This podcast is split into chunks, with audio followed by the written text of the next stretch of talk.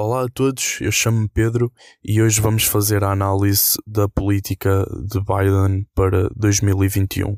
O que é que ele planeia fazer, qual a política externa que os Estados Unidos vão adotar. Buscando fazer uma análise sucinta, vamos focar esta política nas relações continentais que os americanos vão adotar. Bem, inicialmente, na América, Biden tem alguns problemas que tem de resolver, principalmente no que diz respeito à influência russa e chinesa que tem tido um elevado crescimento. A principal porta de entrada da Rússia com os seus armamentos e soldados tem, sendo, tem sido pela Venezuela, como forma de assegurar e manter Maduro, que possui laços económicos e políticos, tanto com Putin quanto com Xi Jinping.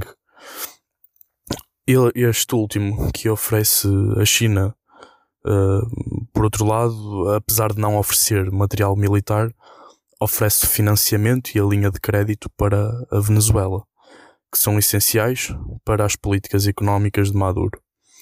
Bem, sendo assim, os Estados Unidos têm de lidar com essa realidade, uma vez que foram incapazes de derrubar o líder venezuelano.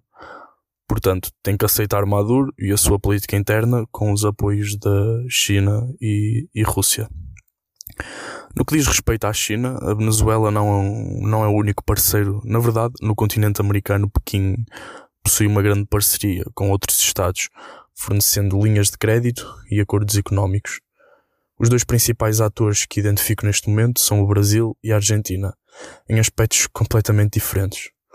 A política brasileira, no que diz respeito à economia, possui um lastro com a política económica chinesa de grande patamar. Faz algum tempo que o Brasil é um dos principais parceiros e parece que vai continuar a ser.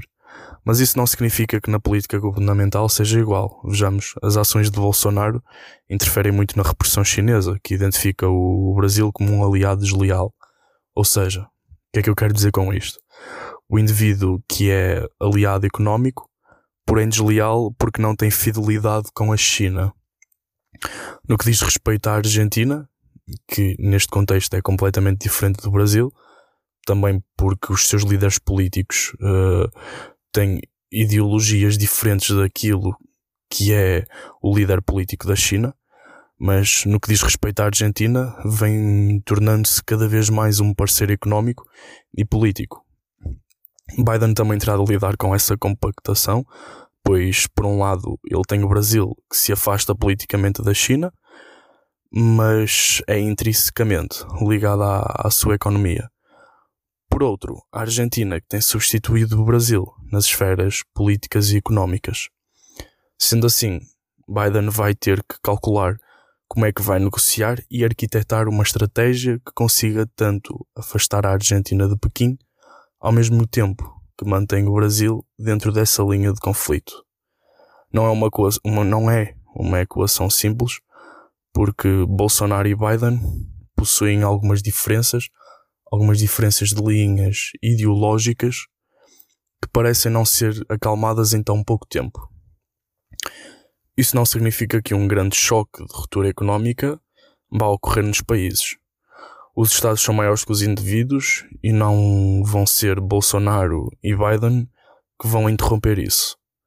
Porém, o líder dos Estados Unidos vai muito provavelmente utilizar o Brasil sacrificando a política ambiental, uma vez que o fracking, que é uma técnica de extração de petróleo e gás muito danosa para o meio ambiente, continuará a ser utilizada nos Estados Unidos, uma vez que dá potência política e autonomia energética, única na história do país, como é óbvio.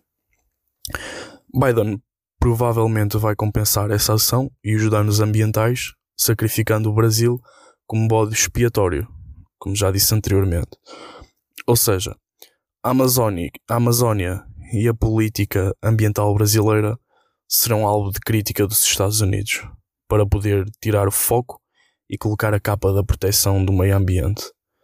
Repare, Biden não é um defensor do meio ambiente pelo meio ambiente. É um defensor do meio ambiente pelos fatores que este traça, tanto económicos quanto políticos. Bem, por hoje é tudo.